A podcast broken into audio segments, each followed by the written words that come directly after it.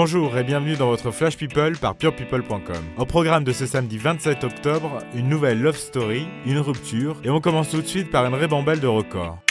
Sorti vendredi 19 octobre, le dernier album de Johnny Hallyday a tenu toutes ses promesses. Le disque est porté par un single impeccable intitulé J'en parlerai au diable. Les images en noir et blanc sont celles du road trip à moto que Johnny et ses amis ont fait aux États-Unis en septembre 2016. Bref, c'est magnifique, à l'image de la qualité de la voix du rocker sur l'ensemble de ses 10 chansons inédites. Pour couronner le tout, le public a bien évidemment répondu présent. Après une mise en place en magasin exceptionnelle de 800 000 exemplaires, l'album s'est écoulé à plus de 780 80 000 copies, dont 100 000 préventes en une semaine seulement. Même Mylène Farmer ne peut rivaliser avec de tels chiffres. Pour tout vous dire, c'est le meilleur démarrage de l'année, facile. Mais aussi du millénaire. Johnny passe devant Johnny puisque le dernier record, ce sont les 305 000 ventes d'À la vie à la mort sortis par le rocker en novembre 2002. Warner Music précise que Mon pays c'est l'amour signe tout simplement le meilleur démarrage de l'histoire de la musique en France. L'album est bien parti pour devenir le plus beau succès de Johnny Hallyday et donc dépasser l'album 100% écoulé à 1 850 000 exemplaires. Mais pourra-t-il devenir le disque le plus vendu en France? Le record est toujours détenu par l'inusable 2 de Céline Dion avec plus de 4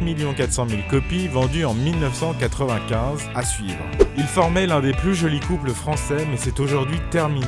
Jalil Lesper a annoncé sa rupture avec Sonia Roland dans un très joli message sur Instagram. L'acteur remercie sa compagne pour les 9 années passées à ses côtés et se félicite que leur fillette leur permette de poursuivre différemment cette histoire. La petite Kaina aura 8 ans le 8 novembre. D'après nos informations, c'est Sonia Roland qui serait à l'origine de cette rupture. On termine par une bonne nouvelle. Jennifer Garner serait de nouveau amoureuse. Quelques semaines après la finalisation de son divorce avec Ben Affleck, l'actrice américaine de 46 ans aurait craqué pour un businessman, John Miller. C'est le très bien informé magazine People qui l'annonce et attention, monsieur est du genre canon. On vous raconte tout demain dans notre édition spéciale.